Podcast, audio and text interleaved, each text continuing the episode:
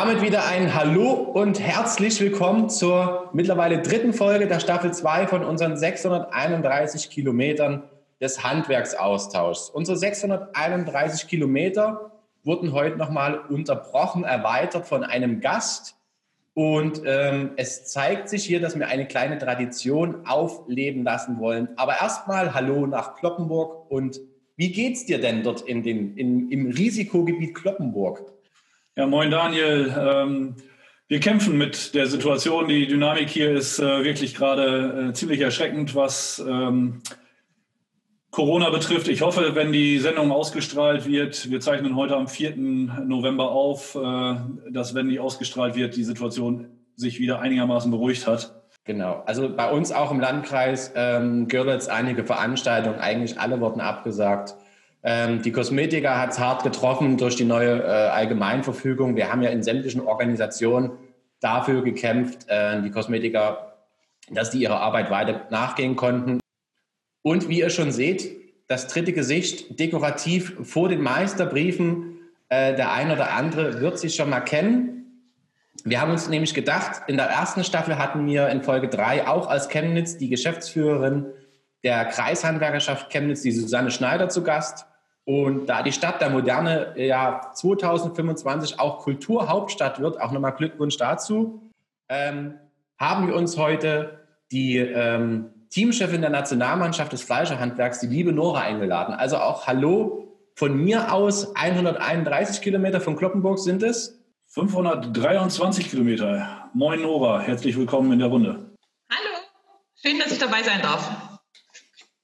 Genau, also der eine oder andere äh, kennt ja auch die äh, Nora schon durch die Medienpräsenz, denn äh, das Klappern gehört zum Handwerk, das hat ja unsere äh, Kollegin hier gut drauf. Ähm, wir hatten ja das letzte Mal das Thema äh, nochmal so als Schritt zurück, der Wiedereinführung der Meisterpflicht. Was ist so dein persönliches Statement dazu? Ja, ich meine, wichtig ist es ohne Frage, dass wir eine Wiedereinführung dieser, ich glaube, 12 oder 14, wie waren es jetzt? Meisterberufe haben, zwölf waren es. Ne? Und wir haben jahrelang damit dran gearbeitet, haben immer wieder darauf hingewiesen, dass, das, dass dieses Bekenntnis zum Meister da sein muss. Er ist einfach ein Qualitätssiegel. Für uns Fleischer war es in, der, in dem Sinne keine Diskussion, denn aufgrund des sensiblen Rohstoffs gehörten wir sowieso weiterhin zur Anlage A. Okay. Also ähm, war das Thema vielleicht bei euch jetzt in den Verbänden nicht ganz so präsent wie in manch anderen Gewerken? So kann man das sagen, ja. Okay. Vielleicht auch noch mal ganz kurz, um äh, den Zuschauerinnen, Zuhörerinnen, also auch hier nochmal ein Hallo und herzlich willkommen an unsere Podcast-Hörer. Ähm, denn es hat ja jemand hinbekommen, auch mit Verspätung. Ähm, um dich nochmal kurz einzuordnen. Du bist Chemnitzerin, ja, ähm, korrigiere mich, in der vierten Generation jetzt die Fleischerei bei euch? Richtig, wir haben die vierte Generation aktuell. Genau. Äh, ebenfalls Betriebswirt des Handwerks, Fleischermeisterin und ähm, wie ich es ja auch nie müde bin, auswendig zu lernen, aber ich schaffe es einfach nie, als Träger diverser äh, Ehrenamtpositionen. Äh, Wir haben schon gesagt, du bist die Teamchefin der Nationalmannschaft äh, und Vizepräsidentin des Deutschen Fleischerverbands. Gibt es denn noch andere Titel, die du inne hast? Also aktuell nicht, aber ich sage mal so, die Karriereleiter hat ja nie ein Ende. Ziel wäre noch äh, Präsidentin des Fleischerverbandes sozusagen? Also ich sag mal so, ich kann, ich, ich säge ja immer an unterschiedlichsten Stühlen, irgendwann geben sie dann nach. Ähm, man muss natürlich immer gucken, äh, wie, was, was passt dann rein. Also die Vizepräsidentin kam zu einem Zeitpunkt, wo ich gedacht hätte, das kriegst du nie hin. Und jetzt, jetzt bin ich schon seit vier Jahren und hoffe, dass sie mich nächstes Jahr wieder wählen. Dafür, dafür drücken wir die Daumen. Ähm, ich finde, äh, Gerade der Deutsche Fleischerverband ähm, ist da gut aufgestellt, auch mit jungen Frauen im Ehrenamt ganz vorne dabei. Ähm, nicht, dass dich das jetzt besonders qualifiziert, sondern äh, deine fachliche Situation ist, glaube ich, auch so, dass ja. du sagen kannst, ich kann da wirklich mitreden. Ähm, erzähl mal ein bisschen, wie, wie bist du dazu gekommen, äh, tatsächlich auch die Familientradition weiterzuführen? Also ich kann an der Stelle sagen, ich, mein Traum war es nie. Ich wollte immer gerne Schauspielerin werden, was man sicherlich auch merkt am Gesichtsfasching, den ich so nebenbei mit habe.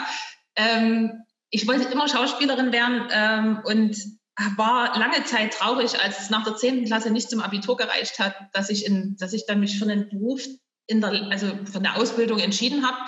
Habe es aber in dem Sinne nie bereut, weil die Fachverkäuferin hat mir Spaß gemacht. Der äh, Fleischer war auch ähm, eine Zeit, die für mich sehr wichtig und sehr bereichernd war. Ich war damals das erste Mädchen, was die Fleischerei, die mich ausgebildet hat, in der Ausbildung hatte. Ähm, und ich war damals allein unter, ich glaube, zwölf oder dreizehn Kerlen und die waren alle nicht zart beseitet und man musste da sicherlich links und rechts auch ganz schön einstecken. Aber es ist eine tolle Zeit, die mich geprägt hat. Mein Großvater behauptet, es hätte zur Menschwerdung meiner Person beigetragen. Seitdem könne er auch mit mir. Und alles andere kam praktisch immer so ein bisschen auf, auf Umwegen. Also man muss auch dazu sagen, ich habe mich jetzt nie bewusst für einen Weg entschieden. Es hat mich irgendwann, ich, ich will jetzt nicht sagen getroffen, aber irgendwann kam immer jemand auf mich zu und hat gesagt, hättest du nicht Lust, das zu machen, hättest du nicht Lust, das zu machen. Und ich habe nie das Wort Nein gelernt. Also sie hieß dann immer ja. Und dann wurde war es dann halt irgendwann Vizepräsidentin. Okay, also vielleicht auch mal, um eure Organisation einzuordnen. Ihr habt aktuell 5229 Mitglieder. Ähm, Ganz genau. Vielleicht auch die Struktur, also die Betriebe bei euch sind so 10, aber auch äh, 10 Mitarbeiter, aber ihr habt auch bis zu 70 Betriebsstärken dabei. Ähm, euer Sitz ist aktuell in Frankfurt und der äh, Präsident ist ein Bremer. Also äh, sozusagen fast Niedersachse ja sozusagen. Du bist im gleichen Landesverband. Ja, ja. Genau. Ja, genau. Also es, im Moment sind wir mit, ich glaube, 15, 14, 14, 15 Innungen sind wir jetzt dabei. Ähm, wir haben Direktmitglieder beim Verband, wir haben äh, große Innungen mit, mit noch über 1000 Mitgliedern, aber wir haben eben auch die kleinen wie uns Sachsen, die sich halt tapfer mit in der Organisation halten. Wir sind aktuell 187 Betriebe, die sich innerhalb der Innung organisieren. Und das ist eine gute Truppe. Ich muss auch sagen, die halten auch gut zu uns ähm, als Sächsischer Fleischerinnungsverband. Die, unter, die setzen uns ganz schön auf Trab, aber die diskutieren auch fleißig mit. Also wir sind, ich, ich glaube tatsächlich, diese 5229 Betriebe, die wir aktuell haben, das ist wirklich eine, eine Truppe, die will auch in der Innung sein. Und ähm, ich glaube, für die steht nicht die Frage freiwillige Handwerksorganisation ja oder nein, sondern für die steht wirklich an allererster Stelle zu sehen, ähm, wie können wir die Innung weiter voranbringen. Nora, vielleicht äh, kurz nochmal eine Nachfrage. Die, die Zahl der Innungen, die du jetzt gerade genannt hast, das sind die Landesinnungsverbände, ne? nicht die mhm. Zahl der Innungen ja. vor Ort. Da sind wir deutlich kleinteiliger, auch im Fleischerhandwerk. Ja, ja, natürlich. Das muss, man, das muss man auch dazu sagen. Also es gibt immer noch Innungen vor Ort. Wir in Sachsen, da kann ich jetzt wirklich nur für uns Sachsen sprechen. Wir haben vor vier Jahren fusioniert. Die gesamten kleinen Innungen, die es gab, also ich glaube, das waren bei uns auch um die acht, neun äh, Innungen, die wir da fusioniert haben. Die einzigen, die wir rausgelassen haben, sind Dresden, weil die haben, das macht sich aus finanzieller Sicht nicht, äh, macht es für die keinen Sinn. Also es ist auch sinnvoll, dass die eigenständig bleiben. Es gibt aber auch noch ähm, Teile in Deutschland, die haben noch Innungsbereiche, ich glaube so um die 12, 13, 14 Innungen, die innerhalb eines Landesverbandes sind. Hm? Ich rechne immer mit den großen Zahlen, ich gebe es zu. Also das ist ja genauso auch im Endeffekt das Thema, ähm, was kann eine freiwillige Organisation, deswegen sitzen wir heute im Austausch. Du hast es ja schon angesprochen, ähm, in Sachsen, ihr habt die, die, die Bewegung gemacht, die Veränderung sozusagen auch sich zukunftsfähiger aufzustellen. Ähm, andere Organisationsstrukturen innerhalb des Fleischerhandwerks machen das auch gerade, überlegen es oder haben diesen Schritt äh, in der Schublade. Und ähm, das ist ja genau das, das, das, das Wichtige daran. Also wir drei sind ja im Endeffekt Vertreter der freiwilligen Organisation, ähm, Haupt- bzw. Ehrenamt. Ähm, was aber vielleicht auch nochmal ein ganz großer äh, Punkt ist, bevor wir jetzt wirklich ins Thema reingehen, nochmal Disclaimer, wir zeichnen heute am 4.11. auf. Also wir werden auch das Thema, wie gehen wir aktuell innerhalb der Organisation mit dem Thema Corona um, bis diese Folge ausgestrahlt wird am 26.11. können sich noch viele Parameter geändert haben, zum Positiven wie Negativen. Also das vielleicht auch nochmal kurz zur Erklärung. Aber genau an diesem Punkt Corona würde ich gerne anfassen. Es gibt die ähm, Organisation freiwilliger Basis, also Innung, Verbände und es gibt die Berufs äh, gesamthandwerkliche Berufsstandvertretung in Form von Kammern. Das sind zwei unterschiedliche Schuhen, die muss man immer nochmal äh, differenziert betrachten. Ähm, aber es gibt halt Organisationen, die miteinander arbeiten, kooperieren auf Augenhöhe. Ähm, wie ist denn das vielleicht bei euch so in den Regionen? Also bei Michael weiß ich ja im Haus des Handwerks, ihr habt den Besucherverkehr eigentlich eingefroren, so gut wie, also vielleicht aufs Nötigste. Bei uns hier in der Kreishandwerkerschaft genauso. Äh, Nora, wie ist das bei euch im Fleischenverband bzw. im Betrieb? Ähm, öffnet ihr die Tür noch für die Mitglieder im Präsent oder ähm, wie macht ihr das aktuell? Also ich kann dazu sagen, wir hatten am Wochenende, am 2. Oktoberwochenende hatten wir unseren Verbandstag, wie jedes Jahr traditionell. Wir haben den irgendwann angefangen, schon in der ersten Lockdown-Phase so weit runterzufahren, dass wir selber gesagt haben, es macht für uns jetzt keinen Sinn, hier einen riesen Verbandstag mit Partnern und ähm, Gästen zu machen. Wir sind dann auch, obwohl die Zahlen im Sommer runtergegangen sind, haben wir auch gesagt, äh, wir machen den Verbandstag so klein wie es geht mit den Delegierten, äh, versuchen an der Stelle uns natürlich auch so viel wie es geht sicher zu bewegen. Also das bedeutet so wenig wie, also so wenig wie möglich Spuren zu hinterlassen. Und wir hatten auch nach dem Verbandstag noch die 14 Tage, die es da also noch Schonfrist gibt, äh, wirklich, ich sage mal vorsichtig, Angst, dass uns da irgendjemand um die Ecke kommt und sagt, hier Achtung, ich bin positiv auf Corona getestet worden. Aber ansonsten haben wir auch alles auf digitale Medien umgestellt. Wir haben ähm, wir machen im Moment die Präsidiumssitzungen alle komplett online. Ähm, alle Arbeit, die im Moment anfällt, gerade in meinem Bereich Berufsausbildung, ist online. Also wir haben heute Nachmittag noch ein Treffen zum digitalen Berichtsheft.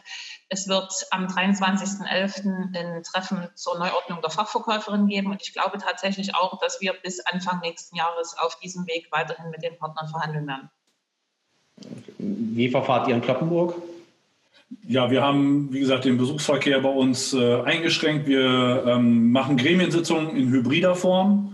Ähm, das heißt, wir haben bei uns zum Glück die Möglichkeit, äh, Räume, die groß genug sind, mit äh, Videokonferenztechnik versehen sind, äh, zu nutzen, um dem einen oder anderen noch den, die Möglichkeit zu geben, in Präsenzform dabei zu sein, aber bieten eben auch allen Innungsmitgliedern zeitgleich an, bei den Innungsversammlungen zum Beispiel dann eben sich online dazuzuschalten wird auch genutzt. Äh, wir lernen jeden Tag dazu, werden von der Technikbeherrschung her besser.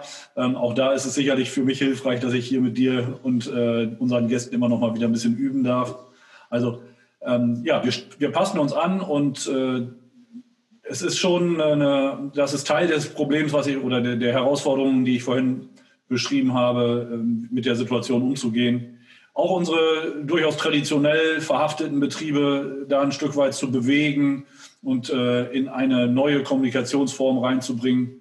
Und ich glaube, wie gesagt, das ist insgesamt auch eine Herausforderung, vor der wir als freiwillige Organisation stehen, dass wir die Betriebe, die entweder ganz weit vorne sind oder auch die eher noch ein bisschen hinterher sind, was Kommunikation betrifft, was äh, Strukturen betrifft, dass wir alle Seiten mitnehmen müssen.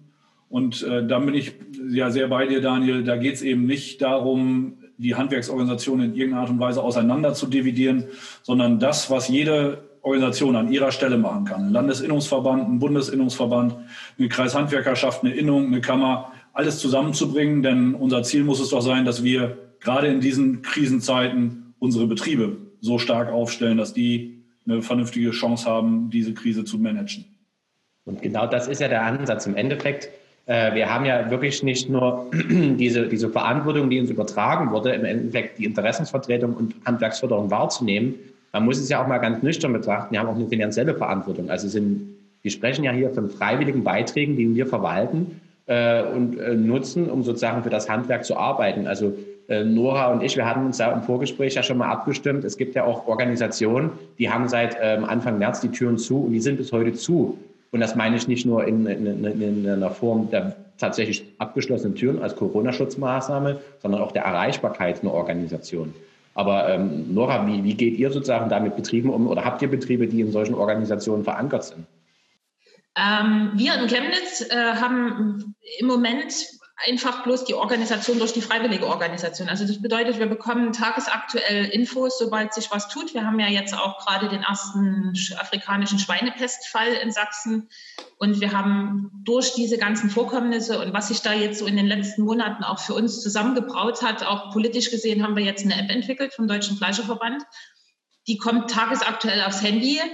Die Landesinnung informiert dann nochmal zusätzlich über E-Mail und Fax, je nachdem, wie unsere Kollegen eingestellt sind. Manche leben ja noch fürs Fax. Das muss man auch an der Stelle einfach respektieren, so wie es ist. Und ja, die Infos, die man braucht, an die kommt man dank der freiwilligen Organisation schon ran. Und wir sind da auch wirklich hinterher, dass wir zügig und zeitnah über Änderungen informieren.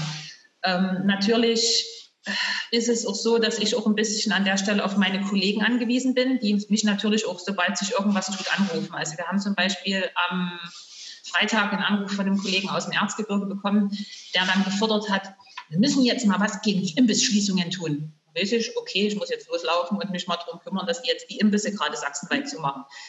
Ob ich da was reißen kann, weiß ich nicht, aber ich kenne wenigstens die Punkte, die ich drücken muss innerhalb meines Netzwerks und das mache ich jetzt auch. Ich glaube, Daniel, wenn ich da kurz rein darf, das ist genau eine der, der großen Stärken, die wir dann auch in der freiwilligen Organisation, die wir auch als Kreishandwerkerschaft haben, die auch in der Kleinteiligkeit von Innungen liegt, dass man eben den Ansprechpartner vor Ort hat. Ähm, deshalb, ich bin tatsächlich kein ganz großer Freund von, von Landesinnungen äh, als einzige Form. Ne? Wir brauchen die als Oberstufe zu den, zu den Innungen vor Ort, aber als alleinige äh, Funktion glaube ich, dass sie zu weit weg sind von dem äh, und dass man dann eben den Anruf vom Kollegen nicht so unmittelbar kriegt. Ähm, Noah, jetzt wissen wir auch, äh, es gibt Innungen äh, vor Ort, die in der Kleinteiligkeit, wie sie zurzeit sind, ähm, wirtschaftlich nicht überleben können. Hast du für dich da eine Grenze definiert? Wo ist eine Leistungsfähigkeit noch gegeben? Wo sagst du, äh, da macht es eigentlich keinen Sinn mehr? Also wir haben es für uns insofern definiert, dass wir gesagt haben, was macht jetzt hier noch Sinn? Also wir haben wirklich die Sinnhaftigkeit der einzelnen Innungen innerhalb unseres Landesverbandes gesucht. Natürlich ist es so, dass, dass gerade die älteren Kollegen, die legen da natürlich Wert drauf, sich noch zu treffen. Das verstehe ich auch. Also an dem Punkt bin ich auch. Das ist eine gelebte Tradition bei denen. Also mein, mein Opa fährt immer noch mit zur Innungsversammlung, weil das, das ist sein Selbstverständnis. So versteht er Innung. Das ist sein sozialer Treffpunkt. Da erfährt er was von den Kollegen, da trifft er die Kollegen, da trifft er möglicherweise auch mal Kollegen, die er länger nicht gesehen hat wir Jungen werden uns perspektivisch anders organisieren. Also ich merke das jetzt schon auf den Kommunikationswegen der Nationalmannschaft. Da ist ein Treffen ein, zweimal im Jahr, reicht da vollkommen aus. Und den Rest klären wir über E-Mail, WhatsApp, Instagram. Das sind kürzere Wege, schnellere Wege, wie wir unsere Informationen ran und verteilt bekommen. Das wird sich sicherlich in den nächsten Jahren ändern. Da werden wir auch viel, glaube ich, tatsächlich erleben dürfen. Ähm, ja, aber ich glaube, für die Alten, solange die Alten da sind, wird es dieses Selbstverständnis geben. Solange werden wir diese, diese Innungsversammlungen weiterhin organisieren. Ob vielleicht wird sich das zukünftig auch nochmal ändern. Also vielleicht werden die, Jüng die Jüngeren, die jetzt nachrücken, auch mal sagen, wir wollen gerne eine Innungsversammlung, wir wollen gerne diesen punktuellen Treffpunkt. Aber aktuell sehe ich es nicht kommen, nee. Und genau da kann man ja auch ansetzen, diese Sinnhaftigkeit der freiwilligen Organisation. Ähm, es gab äh, Jahre, äh, ich kann mich da an, an die Friseurinnung zum Beispiel erinnern, wo ich äh, da auch an, im Amt und Würden war, also jetzt wirklich viele Jahre, da war immer ein voller Saal. Also dort sind alle hingestürmt, weil das gehörte einfach dazu, wenn ich nicht gründe, gehe ich in die Innung. Also ähm, das hat sich ja in vielerlei Hinsicht auch geändert. Aber was so eine freiwillige Organisation auch Außenwirkung darstellen kann, haben wir ja sozusagen auch mit der Nora als Beispiel, mit der Nationalmannschaft, die ja als äh, äh, Nachwuchsförderung, als Elitenförderung ähm, nicht nur regional, überregional, europaweit strahlt, vielleicht sogar noch darüber hinaus. Aber mal eine einfache Frage, Nora, du kannst mir die auch gerne einfach beantworten. Was habe ich denn als Fleischerbetrieb um die Ecke äh, oder als freiwilliges Mitglied für einen Vorteil, wenn ihr sozusagen mit der Nationalmannschaft fürs Handwerk klingeln geht? Das hat teilweise was mit Elitenförderung zu tun. Also was mich ich war ja lange, bevor ich Vizepräsidentin geworden bin, war ich lange Jahre ähm, bei uns Vorsitzende vom Berufsbildungsausschuss. Und mir tat das immer so leid. Wir haben uns auf der einen Seite immer darüber unterhalten, es wäre gut, wenn wir die jungen Leute irgendwie am Handwerk halten und hatten dann einmal im Jahr einen Landeswettbewerb, wo wir dann die jungen Leute zwar gefunden haben und sicherlich auch für die, unsere Arbeit begeistern konnten, aber anschließend haben wir sie wieder ziehen lassen. Also wir haben die dann aus diesen Konstrukt des Bundeswettbewerbs, des Landeswettbewerbs, je nachdem, wo sie sich, auf welche Stufe sie sich qualifiziert haben, haben wir sie wieder gehen lassen. Und ähm, in dem Falle muss man sagen, die Nationalmannschaft selber war dann wirklich eine Idee, ähm, zu sagen, wir müssen ohnehin Werbung für unseren Beruf machen, denn wenn wir ganz ehrlich sind, ich meine, wenn, wenn jemand an den Fleischerberuf denkt, dann denkt er A an Neonbeleuchtung, B gefließte Räume. Ähm, den Rest erledigt das Schweigen der Lämmer als Film.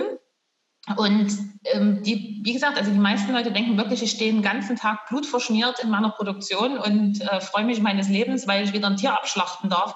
Aber so ist es ja nicht. Also der, der Fleischerberuf ist so divers und so, so, so, so, so, so feingliedrig geworden und, und mit so viel Wissen verbunden, was die meisten gar nicht wissen. Und was für schöne junge Menschen, sage ich immer, ich bin da ja auch ein bisschen belastet und vorbelastet, was für schöne junge Menschen unser Handwerk hat, zeigt eigentlich diese Nationalmannschaft. Die sind, die sind motiviert, die sind, die sind klug, die sind, die sind schön, die sind einfach nur hübsch und ähm, ja, und das, ich finde, das macht's aus. Das macht's wirklich aus. Und das, das ist auch für mich immer wieder Ansporn für diese jungen Menschen zu arbeiten, einfach weil die unfassbar viel reisen können, wenn wir sie einfach machen lassen und wenn wir ihre Ideen in unsere Arbeit beim Verband mit einbinden.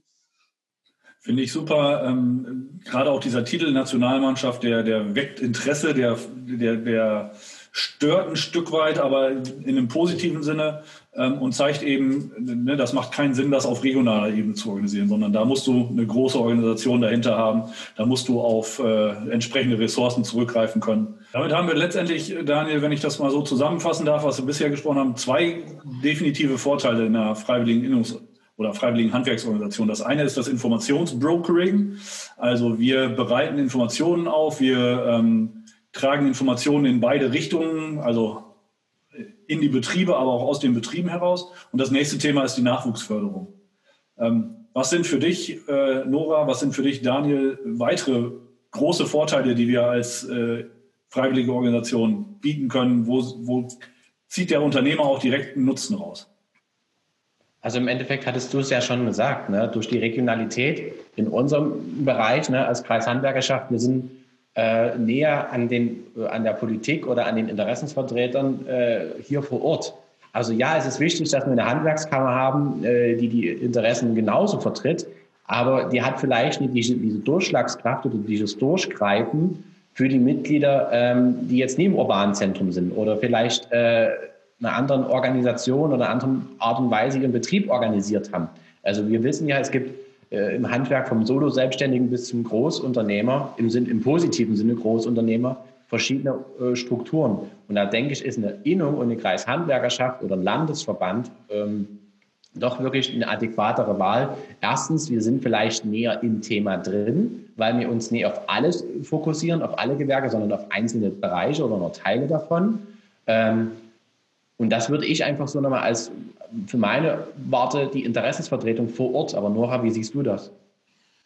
Ich bin da völlig bei dir. Also bevor man den großen Dampfer Handwerkskammer in Bewegung gesetzt hat, da sind wir natürlich schneller und, und kürzer vernetzt, bin ich manchmal der Meinung. Also das ist, ich bin näher, immer näher dran an meiner, an meiner Innung oder an meinem, an meinem Landesverband als jetzt an der Kammer. Ich muss natürlich dazu sagen, wenn eine Handwerkskammer gute Arbeit leistet, ist sie immer an der Landespolitik dran. Also das sehen wir ja am Beispiel zum Beispiel in Dresden. Wenn ich jetzt mal von, wenn ich jetzt mal ganz vorbelastet sein darf, ähm, da ist einfach ein guter Draht da zur großen Politik. Aber wir brauchen auch die kleinen Politiker vor Ort. Genau. Man muss natürlich auch mal sagen, die, die Handwerkskammern haben eben deutlich mehr hoheitliche Aufgaben, wo sie vielleicht auch nicht immer nur die Interessen der Unternehmen, sondern eben auch einfach rechtliche äh, Hindernisse, Hemmnisse, Vorgaben haben. Ähm, wir dürfen in der Freiwilligen Organisation deutlich mehr Politik machen. Äh, dürfen uns da auch offensiver äußern und tatsächlich auch die Interessen unserer Mitglieder äh, stärker vertreten. Insofern auch da finde ich der Zusammenspiel oder das Zusammenspiel gehört genau an diese Stelle ähm, hin. Ähm, ein Punkt, den wir auch vorhin schon gesprochen haben, der für mich, wenn ich das auch nochmal reinbringen darf, äh, wichtig ist, ist tatsächlich auch dieses Netzwerk. Ähm, nicht nur der fachliche Austausch, sondern auch der persönliche Austausch, der in einem Landesverband, in einem äh, Innungsverband, in einer auf, Bundes, auf der Bundesebene äh, hervorragend funktioniert. Man hat immer gleich ein Thema, äh, denn die Fachlichkeit schweißt einen da doch auch gut zusammen, oder? Also da bin ich völlig dabei. Das, das, da ist einfach auch ein ganz anderer Austausch, einfach weil es um den inhaltlichen und natürlich auch um den politischen Rahmen geht.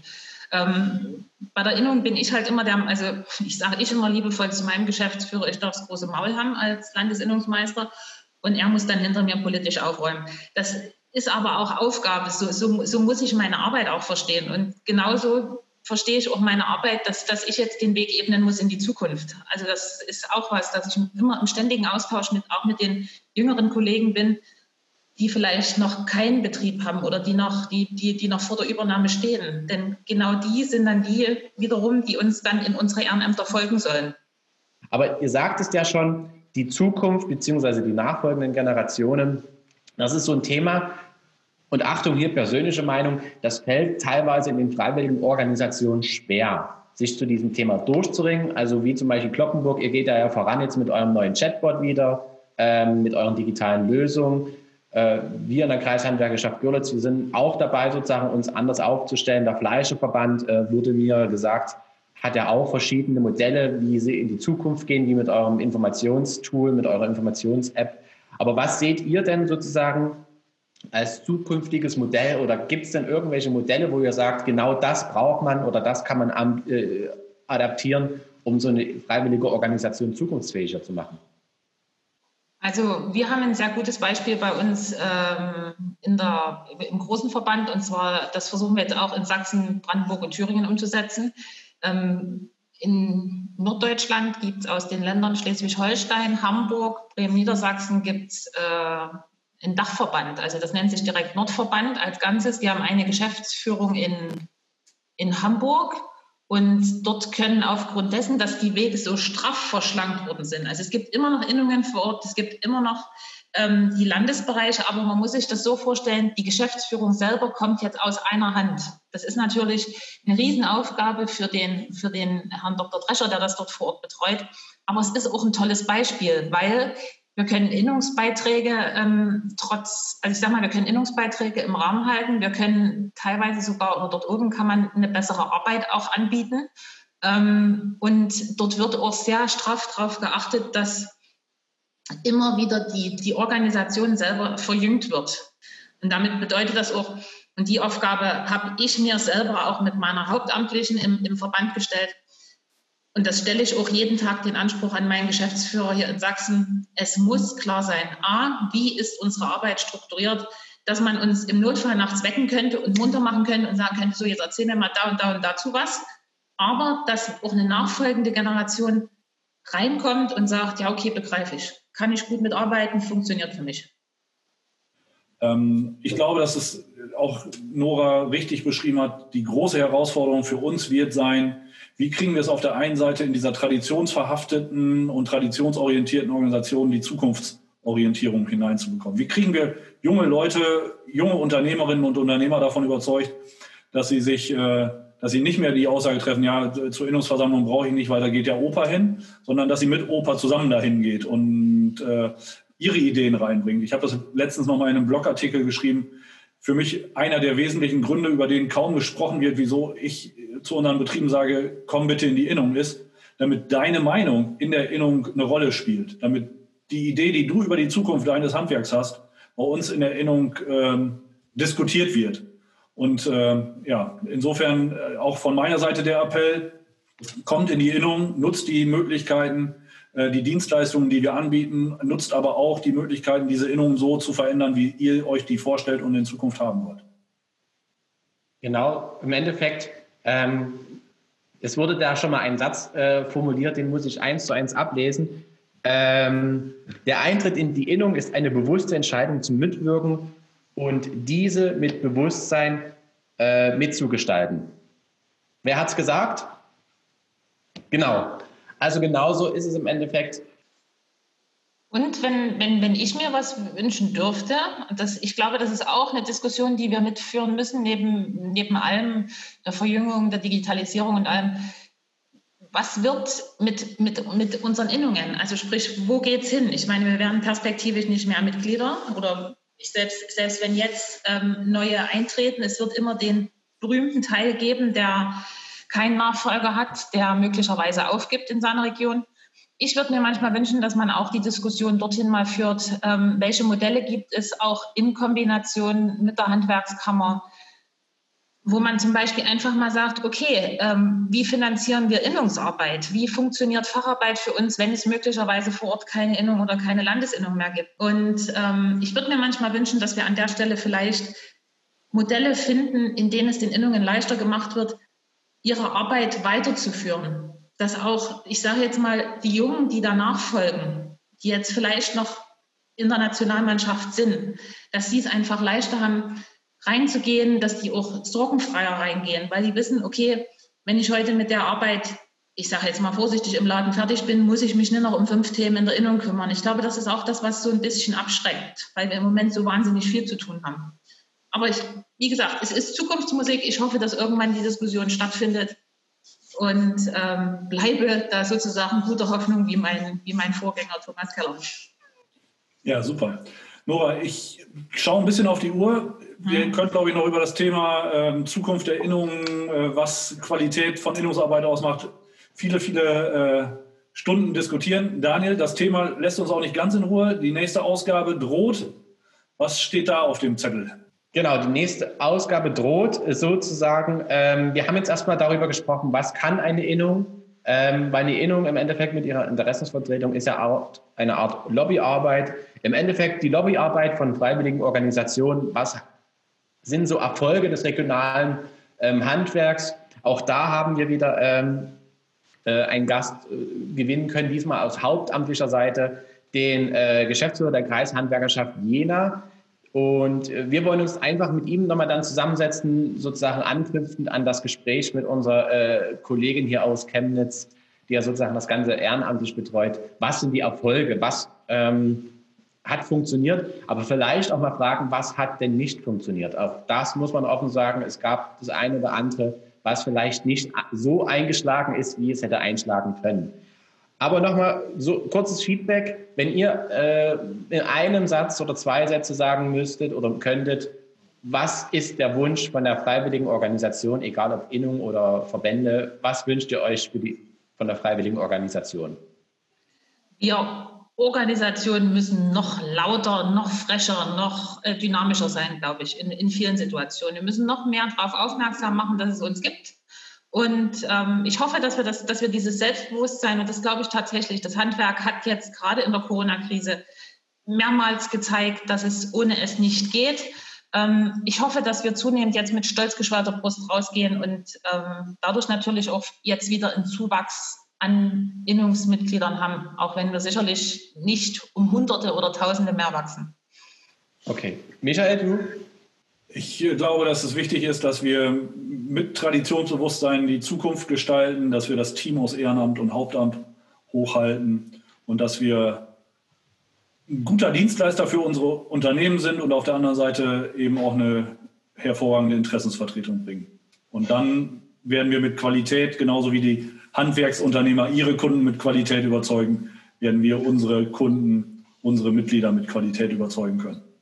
Genauso. Also ich würde mich da euch auch komplett anschließen. Äh, laut, wild, ähm, vielleicht auch manchmal den ein oder anderen Blick zu weit über den Tellerrand. Ähm, lieber man wagt, als man wagt nicht. Und damit bedanke ich mich für die dritte Folge. Ähm, es war wieder ein Blumenstrauß äh, des, des, der Handwerksorganisation. Wir sehen uns zur nächsten Folge im Dezember.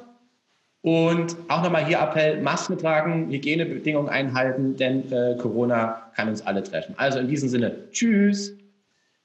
Ciao.